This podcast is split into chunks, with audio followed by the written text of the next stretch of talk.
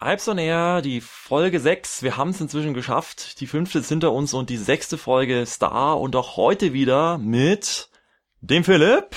Hallo. Und dem Marco. Hi Leute. Der in einem wunderschönen Urlaub war, wie er erzählt hat. Ja, drei Wochen Überstunden und Resturlaub absitzen. Ein Traum. Hätte ich auch gerne mal. Ja, aber als Azubi hat man das halt nicht. Ja, und was habt ihr die Woche so erlebt? Also vor allem der Philipp, weil Markus, du hast ja nicht viel erlebt außer Urlaub. Der Philipp hat sicher was erlebt. Erzähl mal, was gab's denn bei genau. die Woche? Wir hatten ja in den vorherigen Folgen, ich glaube Folge 3 oder Folge 2 war das ja schon mal, wo wir schon mal das Thema hatten, dass wir ein Unterrichtsmodul haben, das TE heißt, also Grundlagen Triebfahrzeuge elektrisch. Genau. Und da wir da noch nicht fertig waren, hatten wir jetzt letzte Woche nochmal drei Tage dafür. Und da haben wir einfach, wie gesagt, den Rest Stoff noch gemacht an einem Tag, den wir da hatten. Es war gar nicht mehr so viel. Um was ging es da? Da ging es um die, um Sicherheitsbelehrungen, äh, Oberleitungen und Arbeiten im Maschinenraum. Okay, was, was, was habt ihr da genau gemacht? Also was, was habt ihr euch angeguckt und, und was haben, was haben die euch gezeigt? Wo, wo wart ihr da im BW1 bei den Loks? Genau, ne, genau, da, wir hatten dann zwei Tage, zwei Praxistage. Also an dem Donnerstag waren wir im Deutschen Museum. Dort haben wir uns die Physikabteilung angeschaut, generell mal rumgeschaut im ganzen Museum und dann um elf, dort im Deutschen Museum gibt's ja so eine Hochspannungsvorführung und die haben wir halt einfach mal mitgemacht. Das war recht interessant, was für eine zerstörerische Kraft Blitze haben und generell Strom. Ja, und dann am zweiten Praxistag waren wir im BW1 was hinten, wenn man München Hauptbahnhof einfährt, beim ICE-Werk, Richtung Hauptbahnhof diese etwas kleinere Halle, die davor ist. Da wo mal die das ganzen halt Loks davor stehen. Genau, genau, das ist, das ist BW1, genau. Und dort waren wir halt drin und haben uns erstmal verschiedene Teile von einer E-Lok angeschaut. Also zum Beispiel Fahrmotoren, da war bei 120 und 111 waren also schon so richtig mit, mit reinklettern oder nur drumherum laufen? Nee, nur drumherum. Na, das waren, die waren abgestellt, diese Fahrmotoren. Ah, ah, also die Ersatzteile quasi. Also nicht. Ach, in, in Stand gehalten waren sie, genau. Also, also schon, also nicht, nicht eingebaute Teile, sondern Teile, die da so rumlagen, einzeln. Genau, genau die lagen ah. einfach draußen rum und da konntest du, konntest du dir das mal anschauen, wie groß diese Fahrmotoren wirklich sind, ne? Weil du hast ja, wenn die Lok zusammengesetzt ist, hast du da keine Vorstellung davon. Und so, wenn du mal davor stehst, ja, ist schon relativ groß. Dann haben wir uns noch die verschiedenen Formen eines Hauptschalters angeschaut. Da gibt es den Druckluftschnellschalter. Schalter, genau, genau. Ah, Markus. Und den Vakuum-Hauptschalter. Und den gibt es einmal Druckluftbetrieben und einmal Motorbetrieben. Ja. Genau, da, da standen halt verschiedene Modelle rum, das haben wir uns alles angeschaut. Cool. War auch recht cool, weil in dem BW1 standen halt mehrere 120 und die waren alle ausgeschlachtet. Also entweder waren sie zur Hauptuntersuchung da, was ich, na, das glaube ich eher, weil da war der Führerstand, der war ausgebaut, die Frontscheiben waren weg und das Dach vom Maschinenraum war auch komplett fast ah, das, das, das fand ich cool, als man, da konntest du quasi von oben so richtig reingucken. Ja, ja, wir waren ja auch drin im Maschinenraum. Mhm. Na, es war auch, war alles offen. Weil die haben ja alle Schranktüren so abgemacht. Also das heißt, man konnte da so richtig reinklettern in diesen Führerraum und sich von unten, oben, links, rechts das alles angucken im Grunde, oder wie? Genau, genau. Okay. So kannst du dir das vorstellen. Cool. Ja, dann waren wir auch noch auf anderen E-Loks, auf neueren E-Loks, Baureihe 189 zum Beispiel. Aber die waren nicht auseinander, also die waren in, nee. im Stück. also ja, die hatte genau. jetzt auch nicht die Gläser raus oder irgendwie den Führerraum raus, sondern die war dann einfach äh, so, wie man sie kennt, dass man sie dann fahren würde. Genau, die stand, die stand ganz normal da. Aber ausgeschaltet, also da war nichts. Ja, ja, genau. Muss halt die Regeln zur UVV einhalten. Ja, klar. Hm. Und dann sind wir ins Außengelände gegangen und haben uns halt auch noch verschiedene Loks von ihnen angeschaut. Also für Baureihe 101 waren wir noch. Mhm. Ja, auch mhm. den Maschinenraum einmal durchgeschaut. Da siehst du wirklich diese Unterschiede, die du hast zur, zur Altbau- und Neubauloks. Ne? Bei Altbauloks, da siehst du eigentlich noch relativ viel. Und bei den Neubauloks, da hast du einfach nur Schränke. Mhm. Schränke und, und Schränke. Schränke. Da siehst du gar nichts ja, mehr. Ja, eben. Genau, 101. Ja. Da waren wir noch auf einer richtig alten Rangierlok, auf so einer Köf. Ja. Fernverkehr gehört. Okay. Die, die, die hinten im BW drin steht, ne? Da gibt's ja eine Lok, die steht da hinten. Immer so recht äh, weit hinten drin, auch bei den, bei den, bei diesen Schiebebühnen. Und war, die war das, oder? Diese kleine. Hinten, hinten bei diesem Hebekran, wo die Ersatzteile, äh, wo das Ersatzteillager ist, draußen. Das war noch, war schon im Außengelände. Ah, okay, okay. Und da stand halt so eine kleine Köpf rum, vom Fernverkehr aber. Ja, die haben wir uns auch an, angeschaut. Höchstgeschwindigkeit 45 Stundenkilometer, also das ist, Die wird's wahrscheinlich niemals erreichen, weil rangieren darfst du ja nur mit 25. ja, ja, ja. Vollkommen übermotorisiert. und, und, und, und, und, warte mal auf einer 218? Die stehen ja, ja, auch in, dem, in den Tagen von TE nicht, aber Ah. davor halt bei der Bremsprobe. Wir haben ja auch Bremsprobe auf der 218 gemacht. Cool. Hatten wir auch schon erklärt in so einem Podcast davor und da haben wir uns das auch schon mal angeschaut. Okay, also jetzt TE war quasi nur, weil es ja elektrisch ist, nur auf E-Loks. Ja, genau. War aber auch vollkommen okay. Also das, was dort alles angeboten wurde an E-Loks, Ja, schon. Gut, ja. Auf, auf welcher Altbau-E-Log wart ihr jetzt dann drauf? Also auf der, auf der 111er wahrscheinlich. Nee, 115 und 139 waren wir drauf. Oh, okay. War das die Genau. bemalte 115? Ja, das war diese 80 Jahre Autozug Ah. 115, genau.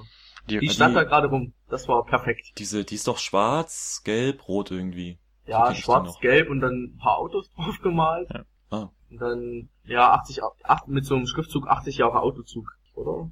Ja, 80 Jahre Autozug heißt es, glaube ich. Und jetzt können wir wieder da klugscheißern und sagen, Baureihe 115, das ist eigentlich die Baureihe 110, aber nur für den Fernverkehr irgendwie umgerüstet, oder? Wisst ihr da besser Bescheid als mein Da ich keine vergebliches Ahnung. Halbwissen? Ich glaube, Markus, dass du recht hast, dass das eine umgerüstete ist, weil die 115 nämlich diese Türsteuerung drin hat, die die 110 nicht hatte. Und deswegen heißt die 115. Aber ganz genau weiß ich es jetzt auch nicht. Ja, dann Aufforderung an die Leute da draußen, die uns zuhören und mehr Ahnung haben als wir. Schreibt in die Kommentare und verbessert uns, äh, ob wir da recht hatten oder nicht. Äh, Genau, und dann hatten wir Genau. an den Tagen TE, hatten wir auch noch eine Technikklausur geschrieben. Für die Leute da draußen, Technikklausur ist halt, da werdet ihr halt abgefragt über das, was ihr in diesen TE und TG und, äh, Modulen gelernt habt. Ah. Die muss man auch bestehen, oder Patrick, zum Weiterkommen? Ja, genau. Also du hast ja eine Betriebsdienstklausur und eine Technikklausur. Und du musst die beiden zu 70 Prozent jeweils schaffen, weil du nämlich sonst, wenn du sie nicht schaffst, nicht zur Abschlussprüfung zugelassen wirst. So ist es. Genau, und das möglichst auch noch ohne Betriebsgefahr? Genau. Können in der Technikklausur auch Betriebsgefahren drin sein? Ja, Okay, das haben wir uns auch erst gefragt, aber wir haben dann die Fragen gesehen. Okay. Und äh, hast du bestanden? Also, er hätte, also ihr habt noch nicht die richtige geschrieben, das war jetzt nur so ein Probedingens, oder? Ja, genau. Und das Probedingens hättest du auch bestanden. Ja, von der Prozenthürde schon. Ich habe nur ja, ein bisschen falsch nachgedacht. Du wolltest mal ausprobieren, ob, mal, ob da jetzt wirklich die Betriebsgefahr drin ist und äh, Mal gucken, was passiert, wenn die Betriebsgefahr falsch ge- beantwortet ist, ne? Ja, ja. Ja, das war wirklich ein bisschen Mist, was ich da verzapft habe. Aber so ist es doch immer bei den Prüfungen. Nachher denkt man Ja. sich, wie konnte man nur? Es ist doch so. ja. Ja. Da fragst du dich dann, hm, was, wie denkst du nur komplizierter als es ist, ne? Aber ich habe es dann nochmal mir durch den Kopf gehen lassen und alles. Wir haben es ja dann nochmal besprochen. Gemeinsam. Ja. Und Jetzt, fühl, jetzt weiß ich's. jetzt fühlst du dich gewappnet für die richtige Prüfung. Apropos richtige Prüfung. Äh, Patrick, du hattest eine richtige Prüfung, oder? Ja, ich, ich hatte eine richtige Prüfung. Danke für die schöne Überleitung. Ja, ähm, und zwar, ähm, wir hatten es in der letzten Folge vom Podcast ja schon erklärt. Ich hatte örtliche Aufsicht, die Ausbildung und vor eineinhalb Wochen hatte ich jetzt meine Prüfung auf der örtlichen Aufsicht am Ostbahnhof am Bahnsteig A. Das ist bei den Gleisen 1 und 2. So, jetzt musst du erklären, wie das funktioniert. Genau, also diese örtliche Aufsichtsprüfung, das sind zwei Teile. Es gibt einen praktischen Teil, den macht man in der Regel am Anfang, und danach einen theoretischen Teil.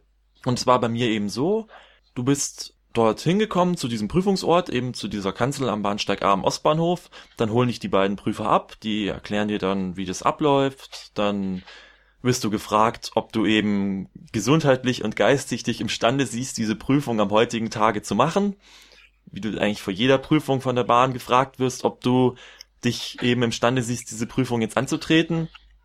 Und dann geht's schon los. Man kommt auf die Kanzel und macht dann eben eine ganz normale Dienstübernahme, lässt sich die Vorkommnisse erklären, irgendwelche Besonderheiten, die es dann eben zu beachten gibt. Und dann fertigt man so um die 10, 15 Minuten die Züge am Bahnsteig A am Ostbahnhof ab und zeigt, dass man das eben ordnungsgemäß kann. Bei mir gab es sogar eine Besonderheit, denn ich hatte genau zu meiner Zeit einen Zugtausch am Ostbahnhof auf dem Mhm. Gleis 1 und 2 und das war eben dann ja schon wieder was Besonderes, weil das eben eine Störung ist, wo man dann auch gleich zeigen kann, ja, ich kann richtig gute Ansagen machen und ich kann richtig gut das koordinieren und kann mit fünf Leuten gleichzeitig telefonieren, gleichzeitig noch eine Frage beantworten und noch eine Ansage machen. Und das Und war bei mir eben so eine? Besonderheit.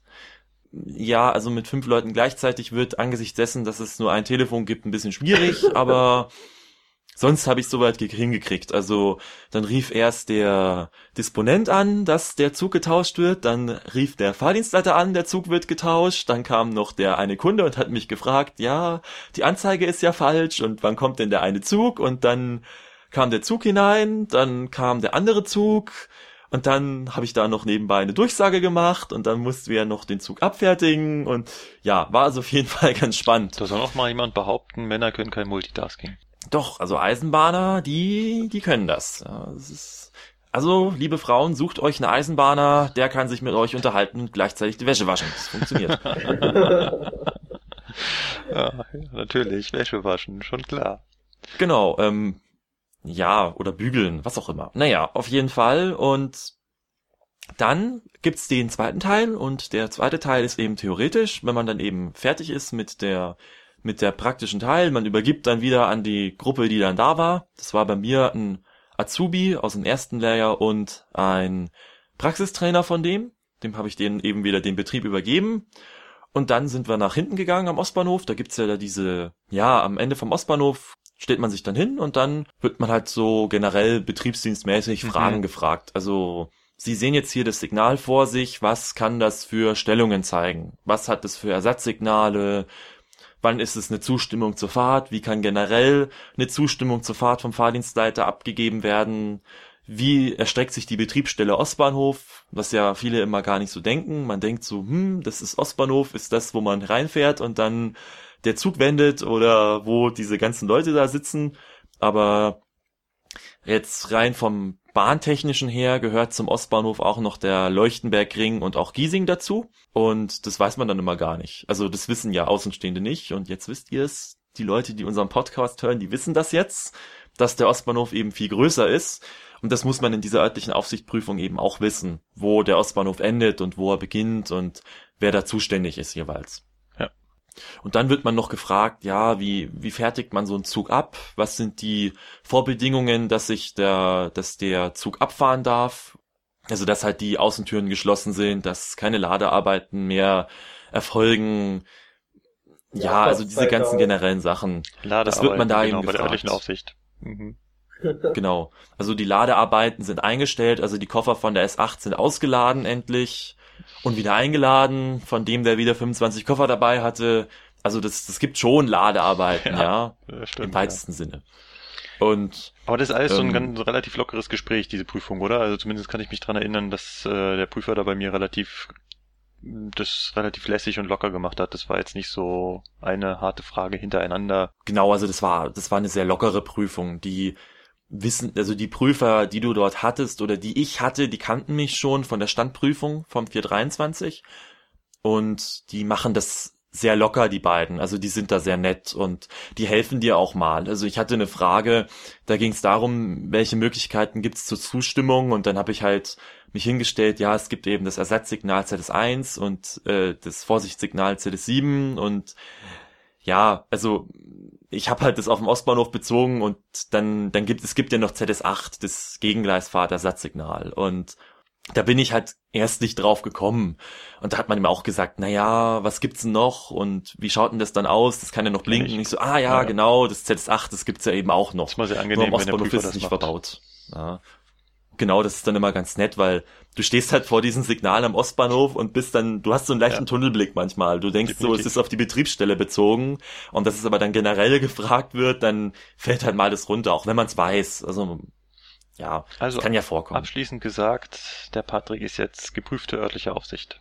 Genau, dann habe ich ähm, mein Prüfungsergebnis erfahren und dann wurde mir gesagt, du bist jetzt geprüfte örtliche Aufsicht und wenn du die Ausbildung zum Lokführer jetzt nicht schaffen solltest und du bei der S-Bahn München übernommen wirst, dann kannst du bei der S-Bahn München eben erstmal örtliche Aufsicht machen. Mhm. Ich will's mal nicht hoffen, dass ich meine Lokführerprüfung nicht bestehe, aber man weiß es ja nie. Mal eine ganz doofe andere Frage. Könntest du dir überhaupt vorstellen, dauerhaft diesen Job zu machen? Örtliche Aufsicht? Also ich muss sagen, ich fand's die drei Wochen ganz lustig. Es war mal was anderes. Aber Ich glaube, so ganz lange, Ähm, für immer? also für, für immer vielleicht nicht. Also auf zehn Jahre, glaube ich, würde ich irgendwann wahnsinnig werden, weil es ist doch sehr anstrengend mit den Kunden und man muss den Leuten vieles vom Urschleim her erklären. Was ja logisch ist, weil ein Fahrgast hat ja vom Eisenbahnbetrieb keine Ahnung und ein Pendler, der jeden Tag fährt, der blickt da auch nicht so genau durch. Aber es ist trotzdem sehr schön gewesen, weil du hast halt einfach, äh, du kannst einfach aufs Klo gehen, wann du magst. Also wenn du eben eine Ablöse findest. Ja. Und es ist ein sehr entspanntes Arbeiten. Und du, bist hast nicht ganz so nicht ganz so einsam wie der Lokführer vorne. Ich habe neulich mit einem mit einer ÖA mich ein bisschen länger unterhalten und die hat auch überlegt, sich als Lokführer zu bewerben und die Schnellausbildung bei uns zu machen. Da wäre sie nicht die erste örtliche Aufsicht gewesen. Es gibt mehrere, die er schon gemacht hat, haben. Aber er meinte, dass die Einsamkeit wäre nichts für ihn. Also die ganze Zeit da vorne alleine zu sitzen, das wäre nichts. Er genießt es, immer mit den Kollegen und mit äh, den Fahrgästen zu sprechen. Genau, also ja, es ist, es ist ein Argument, weil eben du kannst dort auch ein bisschen, ja, der Norddeutsche würde sagen, du kannst dort ein bisschen klönen, ja, also ein bisschen palabern mit dem Kollegen da und so ein bisschen mit dem reden. Und das ist einfach ganz spannend, weil da kann man sich auch mal so ein bisschen Geschichten erzählen. Es ist halt, es ist mehr wie so ein, es ist kein richtiger Bürojob, aber so fast, weil im Büro hat man das ja auch, dass man sich Ja. unterhalten kann mit Ja. den Leuten und das ist ganz Genau. nett. Ist halt absolut konträr zum, zum klassischen Lokführer. Genau, außerdem, ich fand's halt mal schön, weil bei mir ist ja die Fahrausbildung schon seit Januar diesen Jahres und es ist halt mal eine, eine nette Abwechslung, wenn man da drei, vier Wochen mal eine ganz andere Stelle besetzt und auch mal Mhm. diese andere Seite Mhm. sieht, weil es eben nicht so einfach ist, wie man denkt. Ja. Aber da hatten wir in der letzten Woche beim Podcast, im letzten Podcast, in der letzten Folge Schon schon ausgiebig drüber geredet. Genau. Ich würde ein ganz anderes Thema anschneiden. Und zwar wurde ich auf YouTube angesprochen. Da ging es um den Umbau des Bahnhofs Tutzing. Der wurde ja im letzten Jahr umgebaut, um jetzt den Takt Richtung Weilheim zu ermöglichen. Da fahren wir ja, beziehungsweise die Regionalbahn fährt dort jetzt im 30-Minuten-Takt Richtung Weilheim, Kochel und ähm, nach Innsbruck. Und daher wurde der Bahnhof umgebaut und da kam so die Frage, warum denn jetzt immer noch die Züge der S-Bahn, wenn sie in Tutzing einfahren, da so langsam reinfahren. Und ähm, von dem YouTube-Nutzer wurde halt vermutet, es würde an der Weiche liegen und das ist es nicht. Also die Weiche kann locker mit 40 km/h befahren werden. Es ist so allgemein so, dass die meisten Weichen, die so in Bahnhöfen verbaut werden, Mindestgeschwindigkeit von 40 km/h aushalten. Warum man hier so langsam einfährt, ist, hat einen ganz anderen Hintergrund. Und zwar liegt es daran, dass wir uns das Gleis mit der Regionalbahn nach Kochel teilen. In der Mitte des Bahnhofs steht ein, also Mitte des Gleises 2 steht ein Signal, ein Gleissperrsignal, das sieht man auch als Fahrgast. Und das ähm, steht ein Stückchen hinter dem abgesenkten Bereich, das heißt der vordere Bereich, da wo die S-Bahn hält, ist ja ein Stückchen höher damit die ähm, Höhen gleich mit der S-Bahn ist und hinten ist der Bahnsteig ein bisschen abgesenkt, weil die Regionalbahnen alle ein bisschen tiefer sind und damit es dann da Höhen gleich ist, ist der Bahnsteig da tiefer und ein Stückchen, also ungefähr in dem Bereich, wo das abgesenkt ist, hängt halt dieses Gleissperrsignal. Bis dahin dürfte man quasi, bis dahin dürfte quasi die S-Bahn fahren und dahinter ist dann der Bereich, wo die Regionalbahn halten darf. Und ähm, weil wir uns halt das Gleis da teilen und dieses Signal rot ist, wenn wir dort einfahren, ist es so betrieblich bestimmt, dass man nur mit 20 km/h einfahren darf.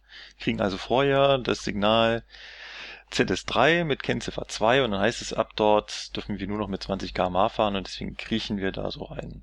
Die einzige Ausnahme ist, wenn wir dort mit Langzügen reinfahren, dann dürfen wir mit der vollen Geschwindigkeit reinfahren, weil der Langzug ist so lang, dass der Kochelzug nicht mehr reinpasst und äh, dann kriegen wir das ganze Bahnsteiggleis für uns. So, Philipp, Patrick, ihr habt meiner Ausführung zugehört und könnt mir jetzt widersprechen und meine Fehler korrigieren. War das war halbwegs Nö. richtig? Ja, war alles richtig. Das war so, wie ich es, also man kann es nicht besser erklären. Ich glaube, man hätte das einfach gleich in ein Handbuch drucken können und Das wäre super, ah. ja. ich würde jetzt nicht so weit gehen, aber ich hoffe, äh, unsere Zuhörer da draußen, die äh, nicht bei der Bahn arbeiten, haben das so halbwegs verstanden. Genau. Und sonst, liebe Zuhörer, ihr könnt uns auch schreiben, ja, bei Facebook, da beantwortet der Philipp gerne Fragen. Und ansonsten, wir haben auch eine Webseite www.ipesonair.de. Da könnt ihr kommentieren. Und ansonsten, ja, wir sind ja alle drei auch ansprechbar. Wer uns kennt, kann man natürlich auch immer Fragen stellen und wir freuen uns auch über jedes Feedback, über jede Anregung, über jedes Lob, über jede Kritik, über jede Frage, was auch immer. Schreibt uns einfach. Wir freuen uns. Genau. So, dann würde ich von euch beiden gerne mal wissen, neues Thema. Wie habt ihr euch denn eigentlich bei der S-Bahn beworben? Wie funktioniert denn das überhaupt? Äh, Patrick, willst du anfangen? Ich würde jetzt glatt sagen, der Philipp hat die bessere Erinnerung daran, deswegen würde ich sagen, Philipp, erzähl mal. Wie lief es bei dir mit der Bewerbung ab? Vor allem, wann hast du angefangen, dich zu bewerben? Ich habe mich oh genau ein Jahr davor beworben. Ich hab, war in den Sommerferien 2012, war ich bei der S-Bahn und habe ein Praktikum gemacht. Genau. Und genau in der Woche, wo ich das Praktikum gemacht habe, habe ich gleich meine Bewerbung abgegeben. Also sozusagen im ja, August 2012. Das heißt, du hast jetzt quasi schon den Spezialweg gewählt und hast dich vorher um einen Praktikumsplatz beworben. Wie ging das? Da musstest du halt die Frau Weinfurter anschreiben mit wie, wie du, wie du es bei meiner, bei einer Bewerbung machen würdest. Lebenslauf, anschreiben, dass du gerne einen Praktikumsplatz hättest. Ja. Dann einen Wunschtermin kannst du auch noch äußern. Ja. Und dann bekommst du eine Zusage, ob das ähm, klappt an diesem Tag. Bei mir hat es halt geklappt in der Woche. Und das ist dann immer eine Woche lang, dieses äh, Schülerpraktikum? Genau, eine Woche. Okay. Eine Woche lang. Ja. So, und in, in, in der Zeit hast du dann gesagt, oh, das ist äh, so toll, das will ich äh, mein Leben lang machen und hast dann gleich die Chance ergriffen und hast Bewerbung geschrieben und sie auch gleich persönlich abgegeben. Ja, ich meine, bei mir, boah, das, ich, das war ja nicht mein erstes Praktikum. Ich habe ja davor schon oh. eins aber gemacht. Nicht, ein halbes, ein ähm, halbes Jahr davor. Aber nicht bei der, bei der S-Bahn München, oder? Oder, oder wie lief das bei dir Doch, ab? doch. Oh, okay. Doch, auch bei der S-Bahn. Also man kann auch mehrere bei der S-Bahn machen. Ja, du musst halt dann nur beim zweiten oder dritten sollst du halt warten, wenn Platz da ist. Ja. Da haben halt die Leute Vorrang, die noch kein Praktikum gemacht haben. Ja gut, das ist ja auch okay. logisch, ne? ist ja klar. Ja, mhm. ja, ja, klar. Habe ich ja, habe ich ja vollkommen verstanden, war ja alles. Ja, weil bei uns in Sachsen ist das halt so, wir haben so viele Praktikum, äh, Praktikas. Ach, gibt es, in, gibt es in Sachsen, gibt es das da auch bei der Eisenbahn, dass man da ein Praktikum machen kann, ganz normal und sagen kann, hier, naja. ich möchte mir jetzt den Lokführerjob bei Regio Leipzig oder wo das ist, angucken. Also ich habe mich bei mir in Chemnitz hier beworben um Praktikumsplatz. Das haben sie abgelehnt aus sicherheitstechnischen Gründen. Okay. Nach, nachdem ich eh schon eine Woche lang bei der S-Bahn ein Praktikum gemacht hatte, habe ich das nicht verstanden. Ich bin dann an Station und Service weitergereicht worden. Da habe ich dann eine Woche lang gemacht. War sehr spannend. War auch wirklich abwechslungsreich. In, in Chemnitz am Bahnhof, oder wie muss man sich das vorstellen? Am okay. Bahnhof, mhm. genau. Da habe ich halt Ansagen gemacht, Fahrgäste beraten. Das war ganz cool. Und dann habe ich halt so gedacht, ja, noch eine Woche Praktikum bei der S-Bahn, das wär's doch. Und dann kannst du auch gleich deine Bewerbung abgeben. Es war neunte Klasse, war perfekter Zeitpunkt, Bewerbung abgeben. Und dann hast du deine Bewerbung gleich abgegeben mit dem Praktikum, mit welchen Unterlagen? Was war da dabei? Was hast du so abgegeben? Genau, da, da ist halt das Anschreiben dabei. Also da schreibst du halt drauf, was du machen möchtest, warum. Und warum sie genau unbedingt genau dich nehmen sollen. So. Genau. Ja. Dann mit dem Betreff halt Ausbildungsplatz 2013 war bei mir. Ja. Dann hängst du noch einen Lebenslauf hinten ran. Lebenslauf ist bei so Schülern immer, ich weiß noch, ich habe mir damals irgendwas aus den Fingern gesaugt, um dann halbwegs irgendwie eine halbe Seite voll zu kriegen, weil der Lebenslauf eines Schülers, der weiß ich nicht, so 16 Jahre alt ist, was steht denn da hin?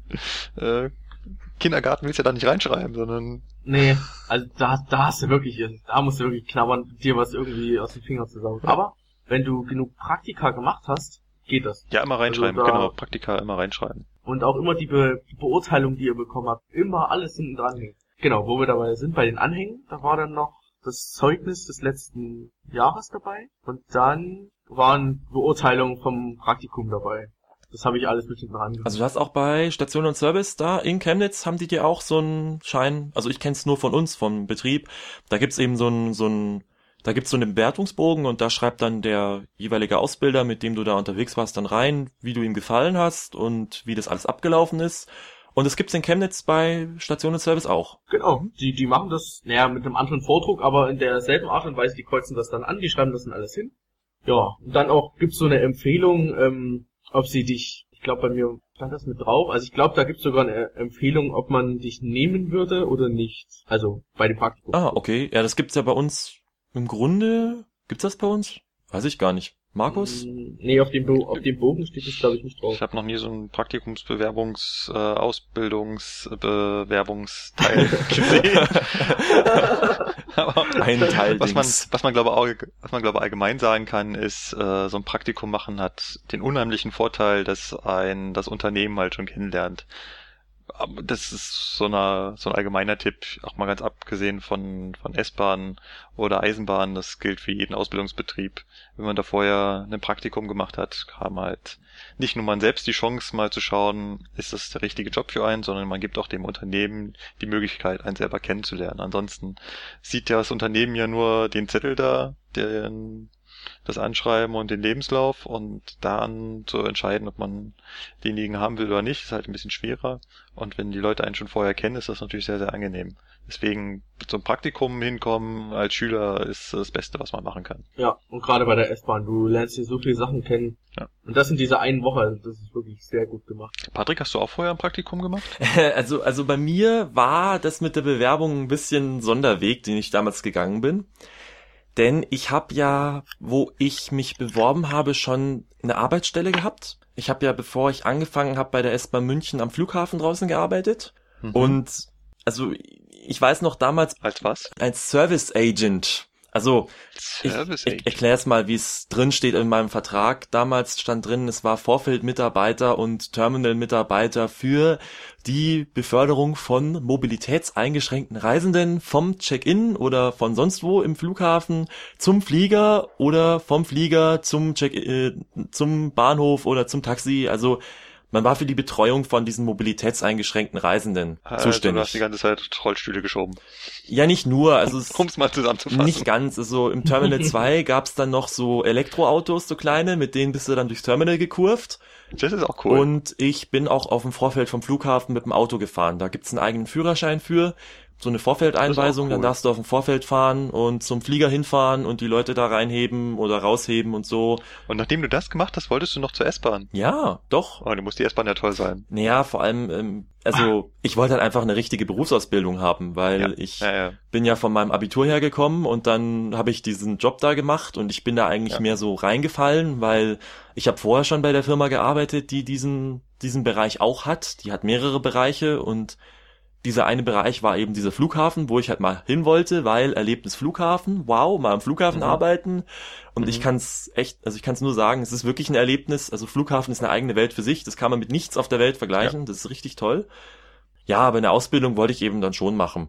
Dann habe ich mich damals im Februar 2012 habe ich mich beworben bei der S-Bahn München. Das heißt schon im gleichen Jahr, wo auch die Ausbildung angefangen hat. Genau, also ich habe mich vergleichsweise recht spät beworben. Ja, weil wir haben ja gerade vom Philipp gehört, der hat sich genau ein Jahr vorher beworben und du hast dich quasi nur ein halbes Jahr vorher beworben. Genau, also ich habe mich nur ein halbes Jahr vorher beworben und das hat aber glücklicherweise dann auch gereicht, dass sie mich zu einem Auswahltag eingeladen haben. Der war dann im März, April, glaube ich. Irgendwann da war der, ich weiß es nicht mehr ganz genau.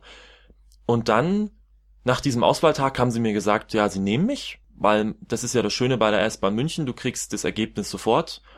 Dann kommt danach diese medizinische Untersuchung und die psychologische Untersuchung, wo dann eben geguckt wird, ob Ja. du dafür geeignet bist, diesen Job zu machen. Und da hat man mir dann auch gesagt, dass ich dafür geeignet bin. Oh Wunder. Und dann, ja, dann war es, das war dann im Juni erst, dieser Test. Oder, nee, der war im April, Mai war der. Im April, Mai- Mai war der. Ja, und dann wusste ich eben, okay, ich bin genommen und dann kriegt man so einen dicken äh, Brief, wo dann eben der ganze Arbeitsvertrag drin ist, die Sonderregelungen, was man dann noch unterschreiben muss und so weiter und so fort. Das ist ein dicker Ordner und dann schickt man das zurück und dann ist schon- man genommen. Ist aber schon ganz schön knapp, oder? Weil wenn man sich jetzt vorstellt, du hättest den Bahnarzt nicht bestanden, dann wäre es Mai gewesen und dann müsstest du dich ja immer noch auf eine eventuell andere Stelle bewerben, die zum 1. September anfängt. Deswegen, also ich glaube, es ist vorteilhafter, wenn man das so früh wie möglich macht, also eher so wie der Philipp ein Jahr vorher. dann ähm, finden ja auch diese Auswahltage bei der S-Bahn finden ja quasi schon das ganze Jahr statt. Und immer wenn sich genug Leute beworben hat, die die S-Bahn sehen möchte, dann kommt so ein Auswahltag zustande und der ist ja dann entsprechend früh, also kommt man auch entsprechend früher zum Bahnarzt und hat dann eventuell, wenn man da durchfallen sollte, immer noch die Chance, sich auf einen anderen Ausbildungsplatz zu, be zu bewerben. Genau, deswegen sage ich auch, also bei mir ist es wirklich so ein absoluter Sonderweg gewesen, weil ja. ich habe eigentlich was anderes vorgehabt ursprünglich, das hat nicht geklappt und dann wurde ich ermutigt, ich soll mich doch bei der Eisenbahn bewerben und deswegen ist es bei mir nicht so dieser Standard, dass man, also ich sag auch, ein Jahr vorher sich bewerben ist schon richtig. Es war halt bei mir mehr eine etwas kurzfristigere Geschichte, das Ganze, dass ich dann zur Eisenbahn gekommen bin. Und es hat bei mir glücklicherweise geklappt, auch mit dem Bahnarzt, dass ich da beim ersten Mal gleich dass die dann gesagt haben, ja, das passt. Also, mhm. wie gesagt, ich hätte ja damals den Vorteil gehabt, ich hätte ja diesen Job trotzdem weiterhin machen können. Also, ich hatte ja schon eine ja. Stelle und es ja, ja. wäre bei mir nicht so ins Gewicht gefallen.